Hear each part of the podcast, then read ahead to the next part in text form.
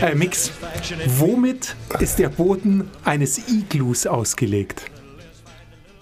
Mit Eisdielen. Jesus, Maria und Josef. Warst du in der Sonne? Zu lange? Mit Eisdielen. Ich werd verrückt. Put your hands in the air, Mix is in the house. Herzlich willkommen bei ähm, Keine Zeit. Die Witzsendung. Genau.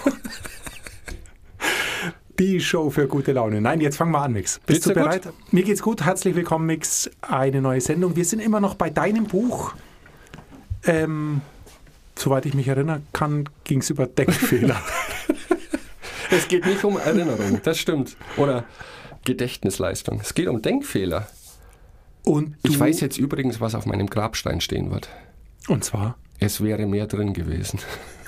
sehr guter Spruch. Ja? Ja, ist fast noch besser wie dieser, ich hätte mir schon eine Pyramide erwartet, Ja. Spruch. Es wäre mehr drin gewesen, ja. Denkfehler. Ich muss zugeben, es ist ein bisschen frustrierend, sich dieses ganze Buch durchzulesen, weil dir auf jeder Seite vor Augen gehalten wird, wie doof du bist. Und in welche Fallen du tagtäglich tappst. Ist nicht motivierend. Und er trifft's, oder? Also es ist, es, jede Seite hat was, was, wo man sich selbst wiedererkennt. Das ist das Problem. Okay. Und wir haben es ja die letzten zwei Wochen schon gesehen. Vor allem das Schlimme ist, finde ich, wir wissen, dass es gefährlich ist, so zu denken, uns einfach Muster zurechtzulegen und auf die erstbeste Lösung anzuspringen. Und trotzdem tun wir es. Ich glaube auch nicht, dass es einen Weg gibt, das zu verhindern. Ich meine, diese selektive Wahrnehmung, mit der wir durchs Leben gehen, es ist ja offensichtlich, wie wir uns selbst auch dadurch betrügen. Er bringt so dieses Beispiel von, stell dir vor, du machst eine Diät und gehst jeden Tag auf die Waage, um zu überprüfen, wie es funktioniert. Und wenn man es richtig macht, ist es ein normaler Prozess, dass es mal nach oben geht, mal nach unten. Die Tendenz sollte aber immer weniger Kilos sein. Und trotzdem denkst du an Tagen, wo die Waage plötzlich mehr anzählt, oh ja, das ist ein Ausreißer, eine Ausnahme, ab morgen geht es dann wieder richtig los. Anstatt ehrlich zu sich zu sein und zu sagen, oh Gott, was habe ich getan? Habe ich vielleicht meine Diät unterbrochen? Bin ich in irgendwelchen Punkten schwach geworden? Nein, das blenden wir komplett aus und sagen, wir sind schon auf dem richtigen Weg und das ist halt ein Ausreißer. Und so denken wir oft Ausnahmen. Das ist ein Freak-Accident. Ähm, anstatt zu sagen, warum ist etwas passiert und das neutral zu beachten. Ganz spannend finde ich zum Beispiel, diese Kapitel haben ja immer spezielle Namen, wo man dann sofort hellhörig wird. Und ein Kapitel heißt, beurteile eine Entscheidung nie am Ergebnis. Woran denn sonst? Woran denn sonst? Naja, vielleicht kommen wir drauf. Er gibt dieses Beispiel, zehn Affen beginnen an der Börse zu spekulieren. Und dann ist uns klar, dass die nicht irgendwie systematisch vorgehen, sondern durch puren Zufall agieren. Und am Ende der Woche hast du einen Affen, der besonders gut ist. Ein paar haben Verlust gemacht, bei den anderen ist es mehr oder weniger auf Null rausgelaufen. Und nach einem Jahr gibt es von der Wahrscheinlichkeit her einen Affen, der wirklich richtig Geld verdient hat. Was machen wir Menschen dann? Wir überlegen, hm, wie hat er das angestellt? Vielleicht hat er mehr Bananen gegessen als die anderen. Vielleicht saß er in der richtigen Ecke des Käfigs im Zoo. Und wir spinnen uns eine Welt zusammen, in dem Irrglauben, dass es tatsächlich sein kann, dass ein Affe ein Jahr lang bewusst richtig an der Börse spekuliert hat. Und das tun wir. Wir beurteilen dann das Ergebnis und sagen, die Entscheidungen, die der Affe getroffen hat, ist richtig. Wir sollten aber Entscheidungen äh, oder Ergebnisse nur beurteilen an dem Entscheidungsprozess, der dahinter stand. Das heißt, ein schlechtes Ergebnis muss nicht zwangsläufig auf einer schlechten Entscheidung beruhen und umgekehrt. Solange wir im Griff haben und immer darauf schauen, warum haben wir für uns eine bestimmte Aktion entschieden. Und wenn dieser Prozess logisch rational ist, dann kann es natürlich ein schlechtes Ergebnis geben, heißt aber nicht, dass diese Entscheidung falsch war.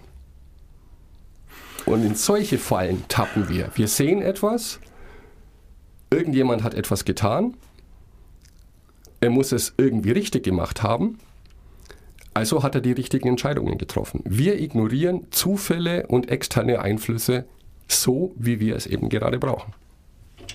Das glaube ich dir, aber natürlich ist nicht alles ein Zufall unterlegen. In deinem Affenbeispiel schon, Genau. aber in vielen anderen Beispielen hoffentlich nicht. Also wenn ich eine Entscheidung treffe und mich dann auf den Weg mache, dann hoffe ich, dass nicht alles, was ich tue, dem Zufall unterliegt. Und wenn es dann sehr, sehr gut läuft, klar, dann kann ich dir, mir die Prozesse merken, die dorthin geführt haben, aber dann war die Entscheidung, diesen Weg in diese Richtung zu gehen, doch auch gut. Also kann ich doch die Entscheidung anhand des Ergebnisses sehr wohl beurteilen, wenn dazwischen natürlich nicht alles dem Zufall unterliegt. Also du kannst nicht sagen, es war super, mich zu entscheiden, in drei Wochen ein Picknick zu machen, weil da die Sonne geschienen hat. Ja. Klar, das ist die, die Entscheidung, das war als reines Glück. Aber wenn du dir vornimmst, irgendein ein Paper zu schreiben und du dir sagst, okay, zum Recherchieren brauche ich das, das und das und mit den Leuten muss ich sprechen und am Schluss hast du ein gutes Ergebnis, dann war es doch eine gute Entscheidung, Ja, das Paper zu schreiben, weil du es gut gemeistert hast am Schluss. Ja, wir sollten nur nicht eins zu eins gegenüberstellen. Ich treffe eine Entscheidung und schaue mir das Ergebnis an. Und nur anhand dieses Ergebnis, Ergebnisses bewerten, ob meine Entscheidung die richtige war. Ja, okay, gut. Sondern immer überlegen, warum habe ich mich so entschieden? Und wie gesagt, wenn das rational und logisch war und du morgen die gleiche Entscheidung wieder treffen würdest, weil es Sinn ergibt, dann kann da auch mal ein schlechtes Ergebnis rauskommen, um Gottes Willen. Aber wir dürfen das nicht gleichsetzen und ich glaube, wir tun das schon. Das ist auch so dieses Phänomen, wenn wir, du stehst morgens auf und liest die Zeitung. Und da steht eine Geschichte drin, und das Lustige ist, es sind immer Geschichten, auch wenn es als harte Fakten verkauft wird. Denn hinter jedem Ding, das in der Welt passiert, stehen Menschen. Natürlich. Es sei denn, es ist ein Vulkanausbruch, um Gottes Willen. Aber die Zeitung schmückt diese Geschehnisse in der Welt auch immer mit Persönlichkeiten. Und wir denken dann immer, dass diese Persönlichkeit der Anlass war, dass irgendetwas passiert ist. Stimmt aber nicht. Ähm, politische Entscheidungen, das liegt niemals an einer Person zum Beispiel. Oder wenn du in die Geschichte zurückgehst, steht in Geschichtsbüchern sehr oft, ja, die französische Armee Anfang des 19. Jahrhunderts war so gut, weil Napoleon ein unglaublich guter Feldherr war. Mag sein, dass er seinen Teil dazu beigetragen hat, aber es liegt nie immer nur an einer Person. Und wir machen diese Fehler. Wir sehen, oh, Elon Musk, was der schon alles erlebt hat und erreicht hat. Richtig, er ist eine treibende Kraft, aber er allein könnte das nicht schaffen. Und es liegt selten an den Personen. Und was mir nicht klar war, würde auch auf dein Beispiel, können wir dich gut nehmen. Du hast ein Unternehmen, du bist der Chef hier und wenn es der Firma gut geht, denkst du, mhm, es liegt wohl an meiner Führungskraft. Oder auch andere Menschen denken das. Oh, der hat ein erfolgreiches Unternehmen. Es gibt aber Studien, dass der Erfolg oder Misserfolg eines Unternehmens niemals, also niemals stimmt nicht, nur zu 10% an der Führungsriege liegt, sondern zu 90% an der gesamtwirtschaftlichen Situation oder der Situation, wie es der Branche gerade geht. Aber dann mache ich doch jetzt Feierabend. kannst, du, kannst du die letzten 20 Minuten äh, selber weitermachen? Weißt, dann mache ich jetzt Feierabend. Ah, ist das schön. Ja, das, Im, das, Im Umkehrschluss ist es aber genauso. Wenn es der Firma schlecht geht, muss das nicht heißen, dass es schlechte Führungskräfte gibt, sondern die allgemeine wirtschaftliche Situation oder die Branche sackt gerade ab. Zu 90 Prozent ist das bei allen Unternehmen so. Es sind nicht Menschen. Oftmals sind es die Umstände. Nur wir projizieren Erfolg, Misserfolg immer auf diese eine Person, auf die dann ganz das Scheinwerferlicht gerichtet ist. Okay, also ähm, dass, dass du als ähm, Unternehmer oder Einzelkämpfer oder was auch immer nur 10% auf deinen Erfolg einzahlst, das glaube ich nicht. Ich bin 100% bei dir, dass es immer Begleitumstände gibt, wie die Konjunktur gerade ist, mhm. ähm, wenn wir jetzt mal im ganz normalen wirtschaftlichen Bereich bleiben, ähm, oder wie es der Branche gerade geht, wie die Stimmung äh, in der Branche ist. Das hat, spielt sicher eine sehr große Rolle. Aber wenn du dich dir das anschaust, es gibt ähm, wenn wir bei Elon Musk bleiben, es gibt jetzt Autofirmen, denen geht es sehr gut und es gibt Autofirmen, denen geht es sehr schlecht.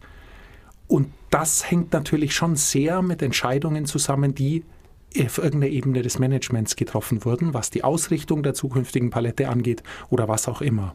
Also es ist schon sehr oft zu beobachten, dass es in einer sehr homogenen Branche zum Beispiel Firmen sehr gut und anderen Firmen sehr schlecht geht. Von daher, ähm, ich glaube, es ist mehr es ist alles vielleicht wie ein Blumenstrauß. Das sind ganz viele Dinge, die immer zusammenkommen und leider weiß keiner, welche Blume den Blumenstrauß zum schönen Blumenstrauß macht ähm, oder welche man weglassen kann. Mhm.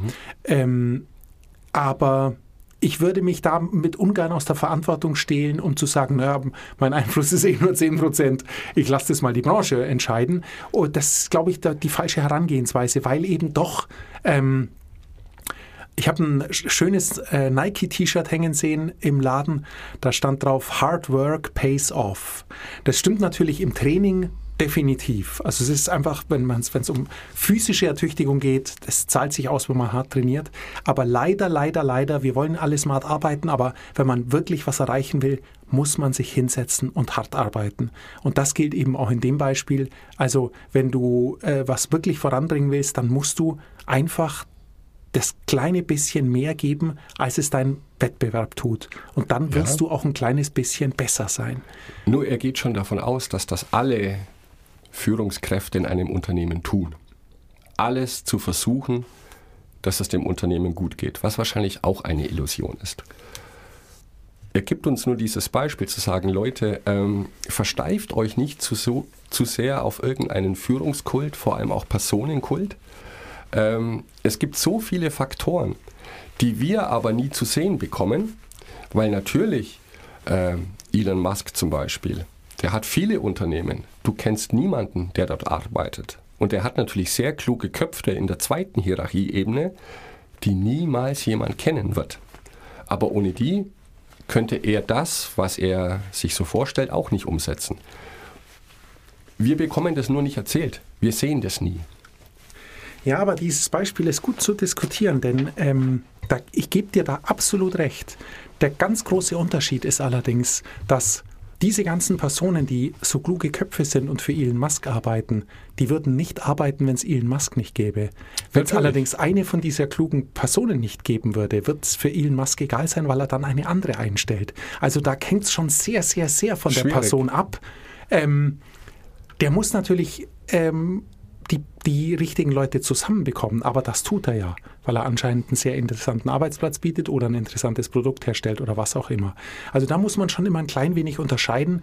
Es gibt schon Personen, die da besonders sind und wo man sehr auf die Person fokussieren kann und wo muss man sich, wo man sich immer fragen muss, wenn diese Person nicht existieren würde, was wäre dann? Oder im Umkehrschluss, wenn diese Person mit anderen Personen zusammenarbeiten würde, als sie es tut, was wäre dann? Also es gibt in der Firma schon immer, gerade Elon Musk ist natürlich so ein super ja, Beispiel, ja. keine Frage, aber ich glaube, dass es das auch in anderen Branchen gibt, dass es ähm, selbst im Mittelstand oder in kleinen, für, in kleinen Firmen oder Agenturen, wenn ich mir eine, eine Werbeagentur anschaue mit sieben, acht Leuten, da glaube ich, dass alle austauschbar sind, außer der Chefin oder dem Chef weil da ganz viel eben Persönliches mitschwingt und es eben doch auf so eine eine Führungskraft ankommt, bei der ich weiß, wenn es ein richtiges Problem gibt, dann rufe ich die an und die hilft mir dann. Also mein Tagesgeschäft mache ich mit den Mitarbeiterinnen, mhm. aber beim echten Problem brauche ich die Chefin. Und wenn die aufhört, dann weiß ich nicht, ob ich da noch bleibe, weil ich vertraue zwar den, den Mitarbeiterinnen und Mitarbeitern dort, aber ich vertraue denen halt nur, weil ich weiß, da gibt es eine Führung, die sich wirklich engagiert und mit der ich schon sehr lange zusammenarbeiten kann. Da muss man ein klein wenig vorsichtig sein. Also ich bin bei dir, dass man jeden schwierig. Mensch ersetzen kann, aber ähm, zu sagen, man, wir dürfen die Menschen nicht so wichtig nehmen, da wäre ich sehr, sehr vorsichtig, weil es gibt einfach Leute, die sich so in ein Thema reinarbeiten. Hard work pays off, die einfach viele andere Dinge opfern, um ganz besonders in einem Thema zu sein. Und die sind dann doch eben auch wertvoll oder eben auch besonders in diesem einen Ding, auf das sie sich voll konzentrieren. Da stimme ich dir vollkommen bei. Es geht nur um dieses Phänomen und ich glaube, wir erleben das wöchentlich, wenn wir uns Fußball anschauen. Es werden ja immer Trainer entlassen, nie Spieler. Und das ist schon faszinierend, denn natürlich ist so ein Coach, eine wichtige Person, die eine Vision vorgibt, eine Strategie. Wenn es aber die Spieler nicht umsetzen können oder wollen, äh, ist meistens der Trainer weg. Ich habe noch nie in der Zeitung gelesen, Bayern München entlässt die komplette Abwehrreihe während einer Saison. Die haben auch Verträge, aber die hat der Trainer auch. Aber du hast dann den Fokus auf diese eine Person, die für alles verantwortlich ist, kannst aber als Außenstehender nicht greifen, ob es tatsächlich der Fall ist, dass diese Person jetzt schuld ist an der aktuellen Misere oder ob es äußere Umstände andere gibt, interner, die wir aber nie erfahren werden. Wir lesen nur in der Zeitung von dieser einen Person, diesem einen Unternehmen, dieser Fußballclub und nehmen das dann für bare Münze. Ja, es ist Zeit, dass der entlassen wurde. Zum Beispiel. Ohne die wirkliche Wahrheit zu kennen. Und das ist, glaube ich, das Hauptproblem. Natürlich, wir haben eine Flut von Informationen, wir haben es oft angesprochen. Auch die Medien sind darauf aus, uns das möglichst komprimiert zu präsentieren. Und wir müssen einfach akzeptieren und uns auch dessen bewusst sein, dass dazwischen ganz viel fehlt, was wir nicht mitbekommen als Informationen. Wir können das hinnehmen, anschauen und sagen, okay, so ist es, aber uns da nicht rein versteifen, dass das die ultimative Wahrheit ist, sondern immer, okay, wir müssen akzeptieren, dass wir nicht alles wissen können. Das soll jetzt aber nicht zu einem Muster für uns werden. Das ist die Gefahr. Ja, das ist ja, das ist jetzt ein, ein schöner Denkfehler, den ich zunehmend beobachte. Und zwar nicht nur in meinem Umfeld, sondern auch an mir selber. Dieses zum Teil Schwarz-Weiß-Denken. Ich habe ein paar Informationen und aus diesen Informationen generiere ich für mich es ist entweder so oder so. Ich glaube, wir hatten es letzte ja, Woche schon genau. besprochen. Und da rauszukommen ist extrem schwierig, leider. Weil man muss sich dann ja eigenen, eigenen, eine eigene Fehlleistung eingestehen, weil es natürlich nicht so oder so ist. Es ist 30 Prozent so, als auch 30 Prozent so und dann vielleicht noch 40 Prozent, an die wir gar nicht denken, genau. weil unser Horizont nicht so weit ist, den wir auch dadurch immer kleiner machen, je öfter wir in eine Situation, in eine Diskussion, in, in Gedanken gehen mit der Vorstellung, es könnte so sein oder so, es könnte richtig oder falsch sein, es könnte gelb oder blau sein. Ähm, und das große Problem ist, dass wir wenn wir mit dieser Haltung ähm, leben und damit da nicht versuchen, aktiv dagegen vorzugehen, wird es immer schlimmer. Ich glaube, es wird immer schlimmer, weil ja. wir dann immer engstandiger werden. Ja, äh, gut, es macht das Leben in gewisser Weise auch bequemer, einfacher. Ich habe meine Wahrheit und puh. Natürlich nichts. Und äh, das Problem ist ja, nichts ist so schwierig wie der Perspektivwechsel, den du sonst, ja. den du brauchst. Denn mal Hand aufs Herz, woher soll das kommen? Also woher, wenn du, du, du denkst, es gibt Schwarz und Weiß, wie willst du darauf kommen, dass es auch Grau gibt? Also in welche, hm. was muss man investieren, um sozusagen aus diesem Schwarz-Weiß-Denken rauszukommen? Die Investition ist sehr, sehr hoch. Ich komme da gern wieder auf deinen Darwin zurück, den ich sehr wirklich cool finde in diesem Punkt hin. Da sieht man schon, der hat ähm, viel Zeit investiert, um genau diesen Denkfehler nicht zu machen. Nämlich zu sagen, da gibt es zwei offensichtliche Möglichkeiten, Plus und Minus, und ich muss mich jetzt für eine entscheiden.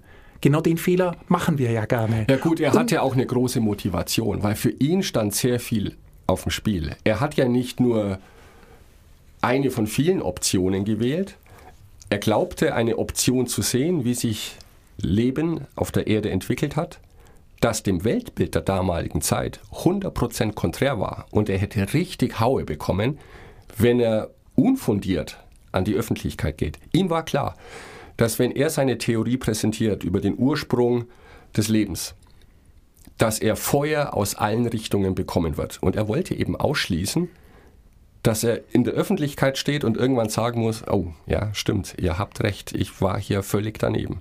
Also ich glaube, seine Motivation war einfach auch sehr hoch. Ich gebe mir nicht die Blöße, jetzt das Weltbild der Menschheit auf den Kopf zu stellen und liegt dann völlig daneben. Ja, aber diese, diese sich die Blöße geben, das, das geht uns allen in Diskussionen so. Niemand will in der Diskussion Nein, unterliegen und falsch liegen. Also das ist vielleicht noch eine etwas straffere Motivation, die du jetzt für Darwin beschrieben hast, aber letztendlich müsste es uns doch allen darum gehen, eben genau nicht solchen Fehlern zu unterliegen, um dann einfältig zu wirken oder was auch immer und zu sagen, hey, sag mal, Junge, ist, hast du mal drüber nachgedacht, dass es ein sowohl als auch auch geben kann und nicht nur ein Entweder-Oder. Also die Motivation, gerade in einer Zeit, in der wir ja eine Tendenz dazu haben, Dinge gern öffentlich zu machen, die wir denken, ähm, wäre es doch angesagt, auch zu denken, wirklich. Oder ähm, das Denken dafür zu benutzen, dass man für und wieder abwägt und sich die Mühe macht, aus einem anderen Blickwinkel auf sein Problem zu schauen. Das, das ist ja sehr gut. Aber das ist ja genau der Ansatzpunkt dieses Buches. Zu sagen, Leute, wir sind Menschen, wir machen alle Fehler. Nur, wir haben niemals gelernt, richtig zu denken. Keine Handlungsfäden. Und was der Autor hier macht, Rolf Dobelli, er präsentiert uns einfach er hält uns den Spiegel vor und zu sagen, behalte das im Hinterkopf. Äh, es gibt die Grauzonen und es gibt bestimmte Situationen, da tappen die meisten von uns in die Falle. Wenn wir diese Situationen jedoch kennen, hilft uns das vielleicht nicht in diese Falle zu tappen. Und du hast jetzt ein Phänomen beschrieben, wir werden immer engsterniger. Das stimmt. Und es ist schon gefährlich, wenn du nur von einer Person sprichst. Aber jetzt stell dir mal vor, du bist in einer Gruppe. Und das ist die Gefahr, er nennt es die Gefahr oder der Schaden, der entstehen kann durch Konformität. Und auch dessen müssen wir uns bewusst sein. Er bringt so dieses Beispiel, die Invasion in der Schweinebucht 1961, ja, als Reaktion russische Raketen auf Kuba. Wenn man aus heutiger Sicht, das war ein totales Fiasko, und wenn man sich aus heutiger Sicht die damalige Situation neutral anschaut, ich habe es nicht gemacht, ich glaube jetzt mal, was da steht. Schreibt der Autor, war es totaler Irrsinn, sowas wie diese Invasion überhaupt zu starten. Also ein einfacher Blick auf eine Landkarte hätte gereicht, um zu wissen, das kann nicht gut gehen. Nur die Menschen, die das entschieden haben, die waren ja alle keine Idioten. Ja? Die Frage ist, wie kann es zu so etwas überhaupt kommen? dass, ich sage jetzt mal, zehn Menschen beieinander sitzen und alle offensichtlich komplett irrationale Entscheidungen treffen. Und da gibt es, ähm, wie heißt er denn, der Autor? Nein, Psychologieprofessor Irving Janis. Der hat sich zu seiner Lebensaufgabe gemacht, Fiaskos, ist das der Plural von Fiasko? Fiaski? Schlimme Situationen zu betrachten um daraus bestimmte Kontexte zu entwickeln, wie so etwas passieren kann. Und das finde ich sehr spannend. Und da müssen wir nicht mal in die große Politik gehen, die Kriege anzettelt, sondern denk dir jetzt irgendeine kleine Gruppe, wo du Teil davon bist. Der erste Punkt, der zu solchen Fiaskos führen kann, ist, dass Mitglieder einer Gruppe entwickeln so etwas wie Team Spirit und erzeugen sich gegenseitig eine gewisse Illusion. Und eine dieser Illusionen ist der Glaube an die Unbesiegbarkeit. Denn wenn wir alle das glauben, dann muss es doch richtig sein. Was natürlich auch dazu führt, wenn wir alle drei, vier, fünf, zehn Menschen denken, dass wir richtig liegen, dann ist die logische Konsequenz, dass alle anderen falsch liegen. Und das ist die Gefahr. Und man pusht sich da gegenseitig hoch. Und natürlich, und ich glaube, das ist der wichtigste Punkt, den man vor allem auch jetzt in einem gewissen Alter erleben kann. Da pushen sich Jugendliche zu irgendetwas, wo eigentlich jeder weiß, für sich allein betrachtet, das ist Wahnsinn, was wir hier tun und es ist Quatsch und vielleicht gefährlich und so weiter. Wenn du Teil von so einer Gruppe bist, die einen gewissen Team Spirit hat und die feste Überzeugung, ich mag die andere Person, die denkt genau wie ich, alle anderen liegen daneben, dann möchtest du um ums Verrecken Teil dieser Gruppe bleiben. Und dann kommt es zu so etwas wie diesen Feedback-Schleifen, wo man sich gegenseitig immer wieder bestätigt, dass es so weit kommt, dass plötzlich jeder in dieser Gruppe die Realität, wirkliche Fakten ausblendet und sie, wie jetzt in diesem Beispiel hier, einen der schlimmsten Schritte wagen kann, nämlich wir greifen ein anderes Land an. Diese Situation kann ich mir sehr gut vorstellen. Dass du in einer Gruppe, wo du die Menschen magst, dich da anstecken lässt. Ich meine, es ist eine Situation, die wir ja beobachten können. Also es ist ja, ja natürlich. es gibt eine Flat Earth Society. Ähm, also, das ist jetzt ein Lust, du schmunzelst, ja. aber es gibt eine Flat Earth Society und da kann es jetzt sein, dass 80 Prozent Journalisten sind, die dort investigativ dabei sein wollen. Aber ich glaube nicht, dass sich eine, eine Gruppe so lang anhand eines Witzes zusammenhalten kann, Nein. sondern ich gehe davon aus, dass dort genau so, eine, so ein Verstärkungseffekt stattfindet und dort auch so eine Sicherheit herrscht über das eigene Wissen und über die Verschwörung, die um einen herum stattfinden, dass es gefährlich ist. Und du hast es letztes Mal schon gesagt, die Gruppendynamik ist grundsätzlich etwas Gefährliches, weil man sich verleiten lässt, Dinge zu tun, die man alleine nicht tun würde. Ähm das ist ja auch das letzte Woche dieses Beispiel, da ging es um Gruppenverhalten und heute ist es dieses Gruppendenken. Und das Faszinierende ist, dass diesen Menschen dann nicht bewusst ist, dass sie einen Fehler machen. Weil sie haben diese Echokammer, so nenne ich es jetzt mal, von, von Freunden, Kollegen, engen Mitarbeitern, die haargenau das Gleiche behaupten und sagen.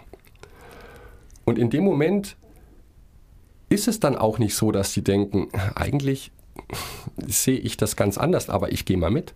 Nein, das ist das große Problem, das dieser Psychologieprofessor herausgefunden hat. Das ist komplett ausgeblendet. Die sind zu 100% überzeugt, dass sie das Richtige tun. Das Gruppenverhalten letzte Woche, wir hatten das auf dem Konzert, einer fängt zu klatschen an, alle tun's. Da passiert noch nichts Schlimmes. Wenn sich dieses Gruppendenken dann, wenn man sich da gegenseitig pusht und das äußert sich dann in einem bestimmten Gruppenverhalten, ohne Einflüsse von außen mehr an einen ranzulassen, dann wird es gefährlich. Ich meine, gut, wir kriegen das jetzt auch jeden Tag in den Medien mit. Und deswegen ist einer seiner Tipps, und das ist vielleicht, ich weiß nicht, ob es umsetzbar ist, in einem Unternehmen, einen Mitarbeiter abstellen, der des Teufels Advokat ist, der alle Entscheidungen sofort sagt, nein, machen wir nicht, weil ich habe ja andere Argumente. Und das so lange betreiben, wie bei Darwin, bis letztendlich einer der beiden Parteien die Argumente ausgehen oder die schlechteren hat. Und das wird dann so gemacht. Aber nicht einfach mitlaufen mit allen, auch wenn der Chef sagt, wir müssen das jetzt so machen, in einer Chefposition sagt er, wäre es gut, wenn man einen Teufelsadvokat neben sich hat, der versucht, Löcher in deine Idee zu klopfen. Da muss ich. Schwierig ähm, umsetzbar. Nee, nee, nee, da muss ich in der Schule spicken und die Idee finde ich gut. Ähm, Kinder haben im Deutschunterricht, denke ich, ähm, einmal ein Thema, da geht es um Diskussions, um Diskussionen und auch um Diskutieren lernen.